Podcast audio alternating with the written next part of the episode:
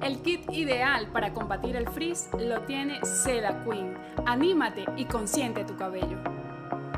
Momento de disfrutar un buen café. Café Serranía. No puede faltar ni en tu casa ni en la mía. Centro Latinoamericano de Especialidades Médicas y Oxigenación. Clínicas Cleo. Somos creación y renovación.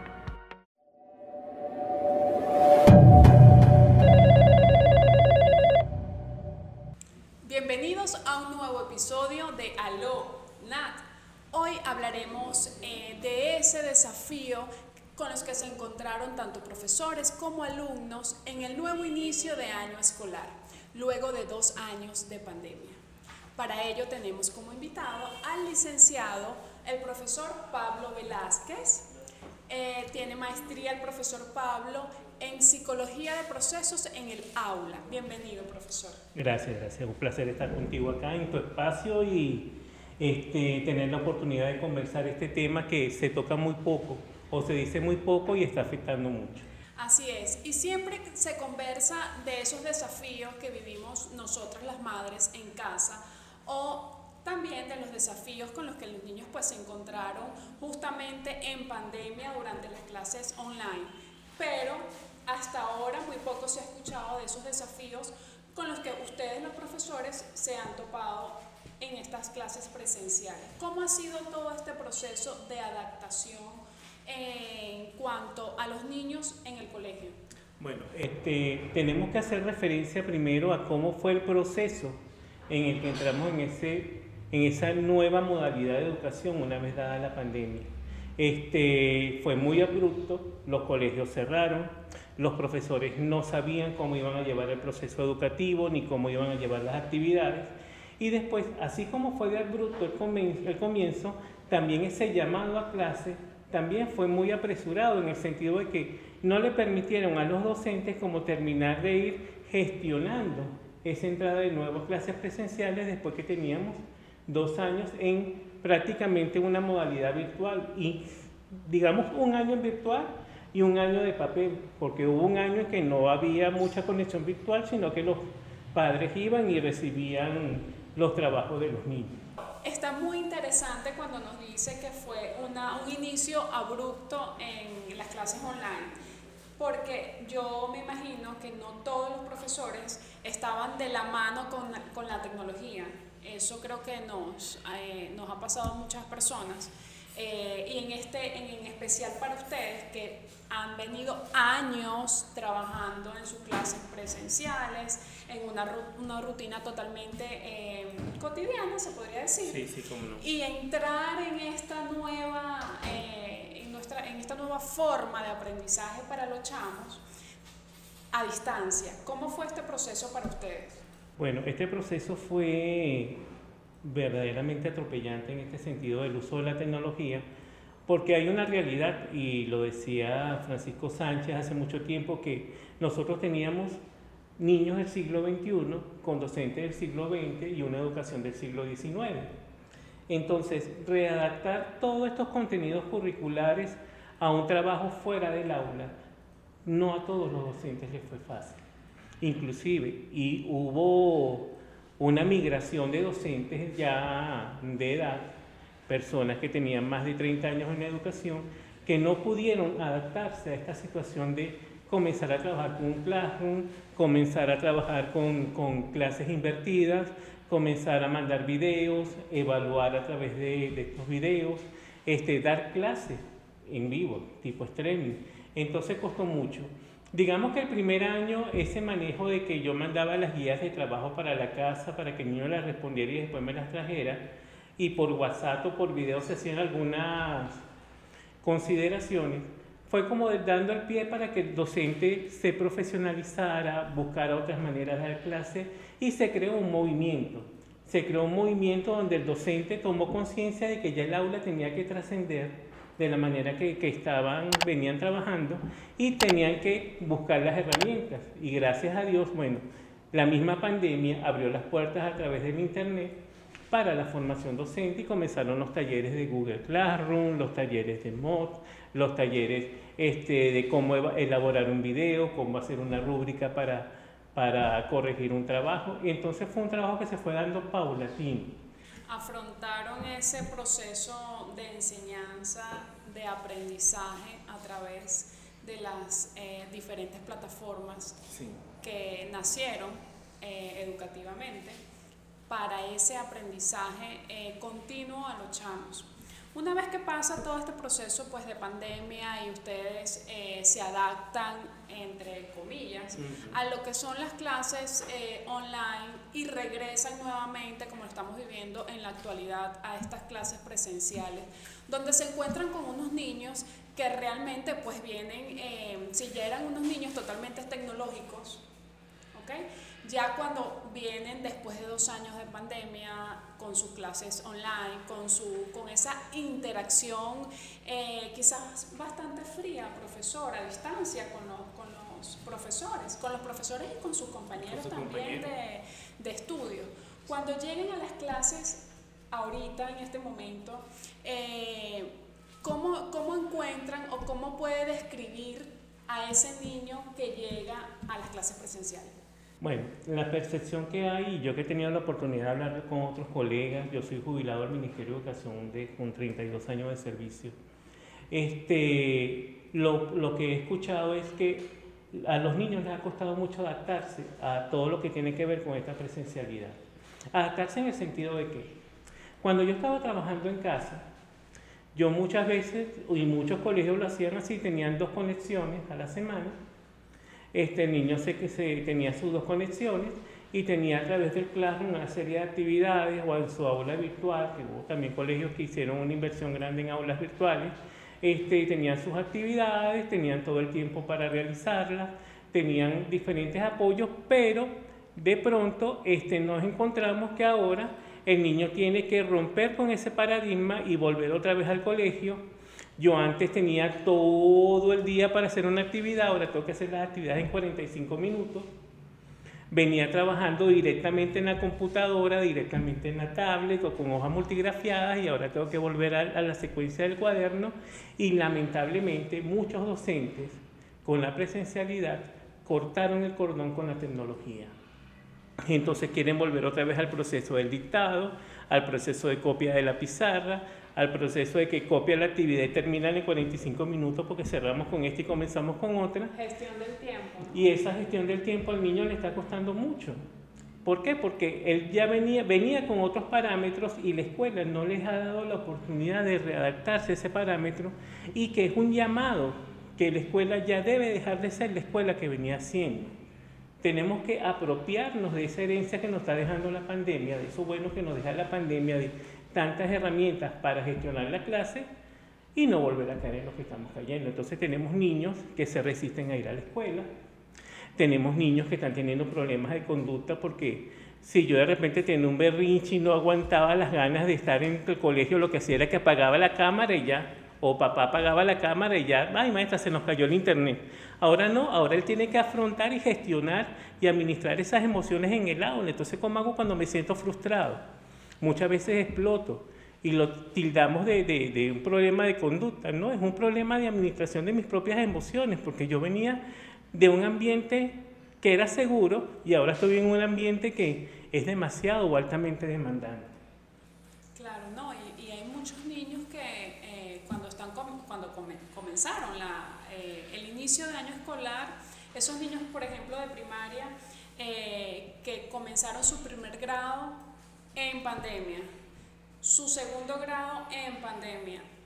Entran finalizando ya segundo grado en pandemia cuando nunca han tenido un pupitre, cuando nunca han tenido una mesa de trabajo, cuando de repente nunca han tenido que gestionar su tiempo, porque no todo eh, em, en las clases, como bien lo, lo menciona usted, eh, en las clases a través de, eh, del classroom, el tiempo era del niño. Del niño. Totalmente. Entonces llegan a estas clases presenciales donde, bueno, no tenemos a un niño con una mamá o un niño con un tutor o un niño con su papá, sino que tenemos a una maestra, a un, a un profesor eh, con 20 niñitos, con 30 niñitos en el salón. Y, y es ese problema, en un momento dado con la tecnología, el niño era el centro del proceso educativo Yo planificaba en función del niño, yo planificaba en función de las necesidades del niño. Yo montaba mis actividades, mis videos, todo lo que tenía que hacer en función del niño. Ahora no, ahora, ahora la educación está en función de la institución. Lo que la institución me dice, que yo tengo que hacer el día cívico, que tenemos que entrar a esta hora, tenemos que de tal hora a tal hora tener una materia, de tal hora a tal hora tener otra. Entonces, esa, esa planificación en función de la institución, este, ¿qué está generando? Está generando un, un grupo de niños que, a pesar de ser muy inteligentes, por el problema de la gestión del tiempo, por, el problema de la presión, por el problema de reacostumbrarse, entonces están saliendo mal. O no, o no están rindiendo como deberían rendir. Pero eso es normal, porque digamos que eso que lo que decías tú, un niño que está comenzando clases o nunca había tocado una escuela, sino comenzando ahorita su tercer grado, o peor aún los que entraron a preescolar y ahorita van a un segundo grado. Entonces, ellos tienen que readaptarse adaptarse a ese proceso de la escuela porque es su primera vez en la escuela. Entonces tú escuchas que le dicen, no, porque tú estás grande, porque ya tú deberías hacer esto, ya tú deberías hacer lo otro. No, porque en la escuela yo voy detectando las dificultades del aprendizaje en la medida en que se van presentando, pero online no. Claro. Y esa es una de las, de, las, de las graves consecuencias que tenemos de este sistema educativo online que, que, nos dio la pandemia, que fue que muchos niños que tenían algunas dificultades de aprendizaje, llámese dislexia, llámese TDAH, llámese discalculia, llámese disgrafía, no se pudieron observar o apreciar y atender en el momento, sino ahora que están apareciendo. Entonces aparecen ahora, entonces tildan al niño, es que, que el niño es flojo, el niño no trabaja, al niño le falta, pero en función de qué estoy haciendo yo con este niño, qué adecuaciones curriculares está haciendo la escuela para trabajar con este niño, cuando mi adecuación curricular es, toma tu libro de texto, léetelo y copia las preguntas. Pero si yo nunca me enfrenté a leer un libro de texto y tratar de ver las preguntas allí, cómo las hago, porque todo era online, y las preguntas me las daba la maestra en la pizarra o en la computadora y yo no tenía que copiarlas, ahora tengo que copiando la actividad me distraigo de lo que tengo que hacer, entonces no, no, coloco las preguntas o coloco la respuesta y se me olvida la pregunta, porque esos son procesos que nosotros vamos trabajando poco a poco en la escolaridad, entonces eso se rompe. Y esa es una de las grandes, como quien dice, deudas que tiene la escuela con todo este grupo de niños que estuvo en pandemia.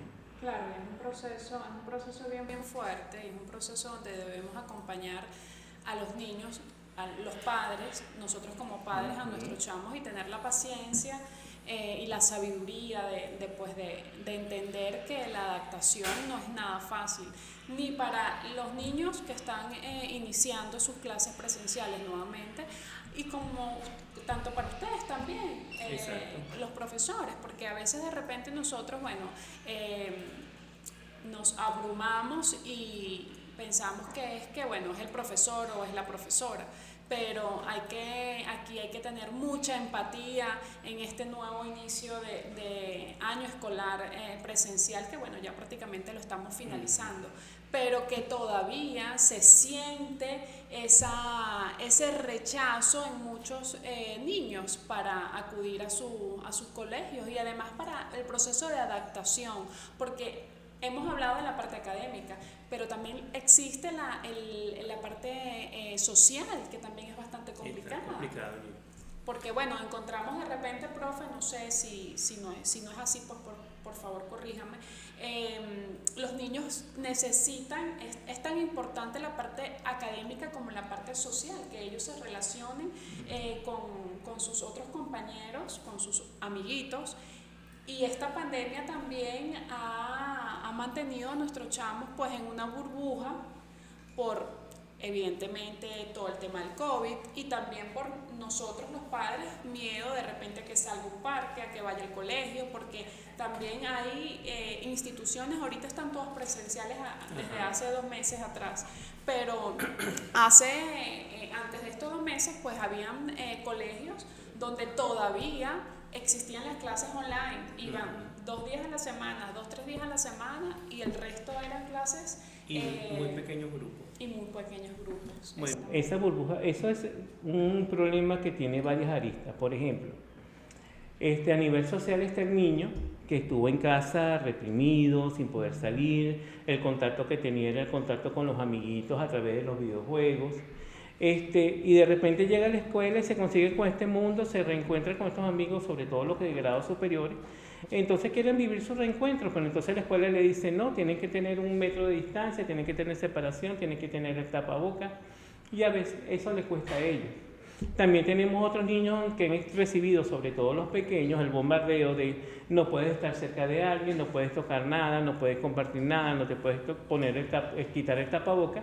Y cuando está en la escuela entonces está temeroso y tiene angustia, angustia porque se puede enfermar y sobre todo estos niños que, que, que tuvieron la mala experiencia de perder a algún familiar o de vivir la enfermedad de cerca, tienen miedo de, de, de ese contacto. Entonces, a nivel social, entonces tenemos que esa socialización en la escuela hay que manejarla. ¿Y cómo hay que manejarla? Bueno, generando espacios dentro de la misma escuela para que se dé. Yo no puedo tener un niño que estuvo sentado frente a una computadora, que se paraba, se estiraba, tenía descansos cada 15 minutos o cada 20 minutos, dependiendo de cómo eran las conexiones, y decirle, tú vas a estar sentado desde las 7 de la mañana hasta las 9 y media de la mañana en silencio trabajando. No lo vamos a lograr. Hay que este, administrar ese tiempo dentro de la escuela, darle oportunidades de que ellos se estiren, darle oportunidades de que hagan trabajo colaborativo, vamos a trabajar todos juntos, vamos a hacer un proyecto, vamos es cambiar la escuela. Se debe, se debe cambiar esos paradigmas educativos. ¿Cómo, cómo podemos eh, los padres participar para este cambio? Bueno, este, nosotros tenemos que comenzar a trabajar con algo que se llama rutina.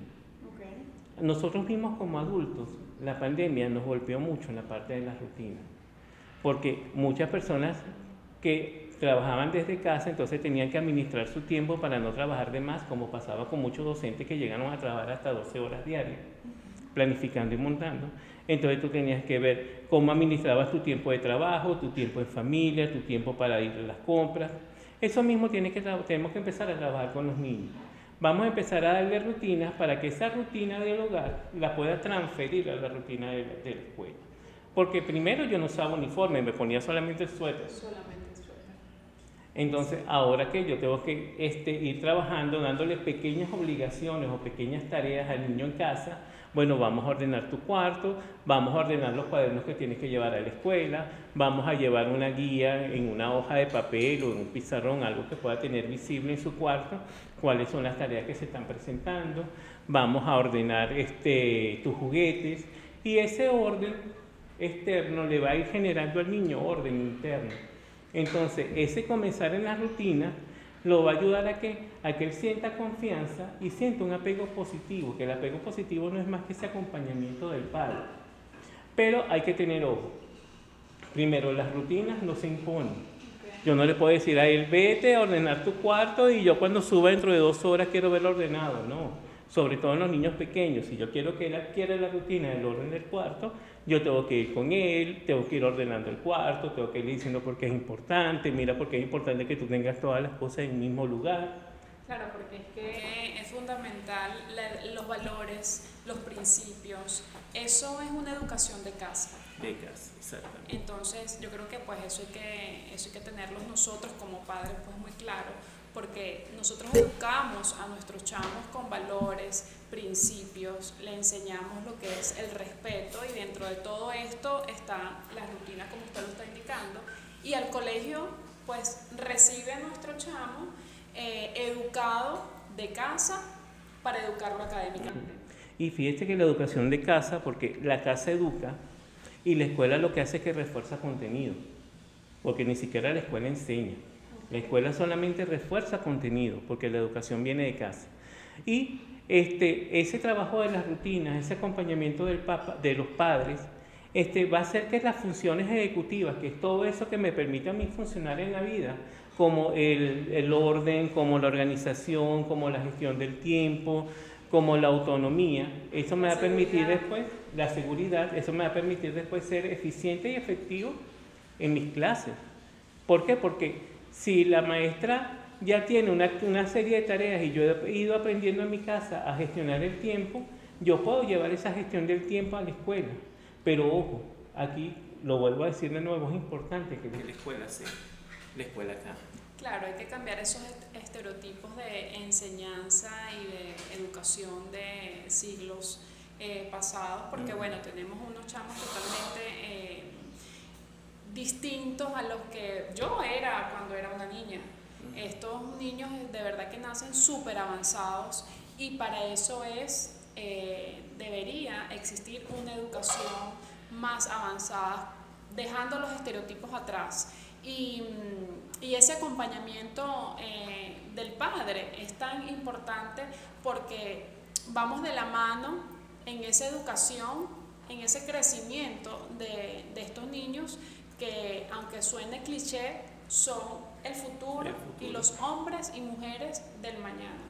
Además que tenemos una cosa, estos niños, aparte de que son nativos tecnológicos, se apropiaron de la tecnología en pandemia. Inclusive, este, yo conozco de casos donde las profesoras de repente no sabían cómo montar un video, cómo editarlo, y los muchachos le decían, profe, grábelo, nos los manda por, por, por Telegram, nos los manda por WhatsApp y, y vamos. Y nosotros se lo acomodamos. Entonces es comenzar ese proceso.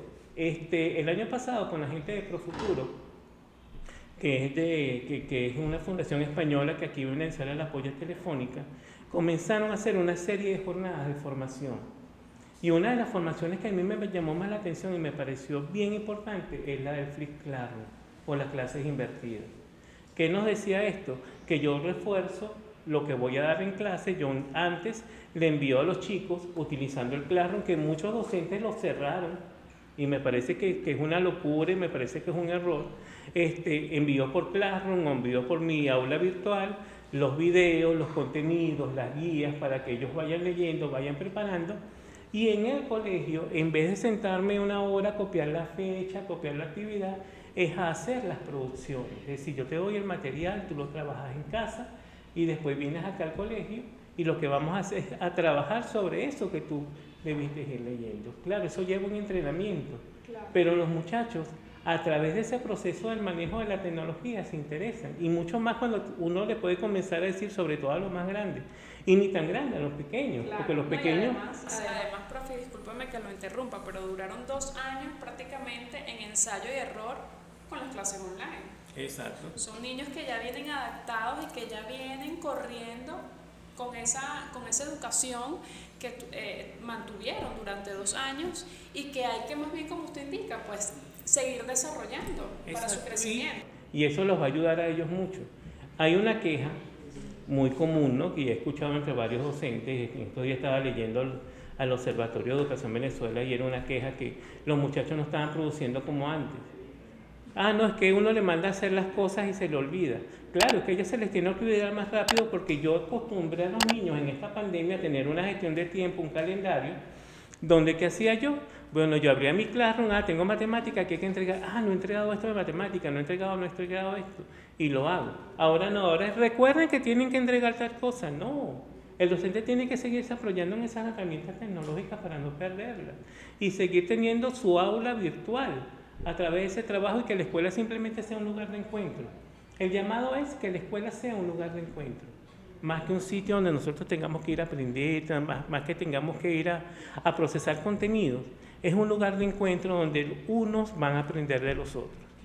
Y tener, quitarles el miedo, no, que no puedo prender celular en el colegio porque me molesta, porque no sé qué. No, vamos a utilizar entonces esa ventaja que ellos tienen del celular, de la tablet, para convertirla en un instrumento de trabajo dentro de la escuela, para un recurso, un recurso de producción.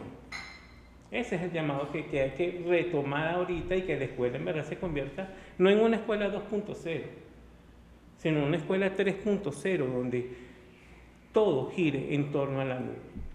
Antes era muy difícil, antes para tener un libro, muchos estudiaron con libros usados. Ahora ni siquiera tienes que tener biblioteca. Tú tienes internet y tienes una cantidad de, de, de bibliotecas a tu disposición, una cantidad de contenidos a tu disposición que más bien el docente tiene que convertirse en un curador de contenido. Es decir, una persona que tenga que revisar más o menos qué podemos trabajar, qué no, qué es adecuado, qué no, y qué es verdad y qué es mentira, como pasa muchas veces en la web. Entonces, ese es un poco el llamado de la escuela. Y dentro de todo esto es, ok, nos llamaron a presencialidad, pero ¿qué tipo de presencialidad voy a tener? La presencialidad antes de la pandemia Entonces eso me dice a mí que esta pandemia no nos enseñó nada o la presencialidad después de la pandemia, donde yo me puedo apropiar de todos los recursos de los cuales yo estuve haciendo énfasis y que los docentes que en verdad se formaron, que trabajaron, que están acostumbrados ya a, esa dinámica, no se sientan con las manos atadas porque el directivo le dice, yo no puedo ver a esos muchachos tirados en el piso en un patio haciendo un mapa mental porque eso me hace ruido porque en la escuela deberían estar todos sentados en pupitre. Profe, llegamos al segmento de mito o realidad. ¿La tecnología es perjudicial para los niños? No, no podemos hablar de que la tecnología sea perjudicial. Lo que es perjudicial es el uso sin supervisión o el uso malintencionado de la tecnología. ¿El online hace perezoso a los niños? Por el contrario, cuando se trabaja online, este, las actividades tienden a motivar más a los niños, tienden ellos a involucrarse más en el trabajo, haciéndolos más productivos. ¿La escuela para cambiar debe ser tecnológica? Eso es un mito, porque muchas veces la gente se, apoya allí para decir que no, que necesitamos computadoras, necesitamos equipos. No, para la escuela cambiar lo que se necesita es que se cambie la manera como se enfoca el, aprendizaje, se cambie la manera como se aborda el contenido.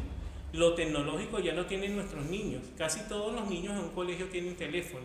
Entonces la el pie allí es cómo saber trabajar esa tecnología que tienen los niños en la escuela.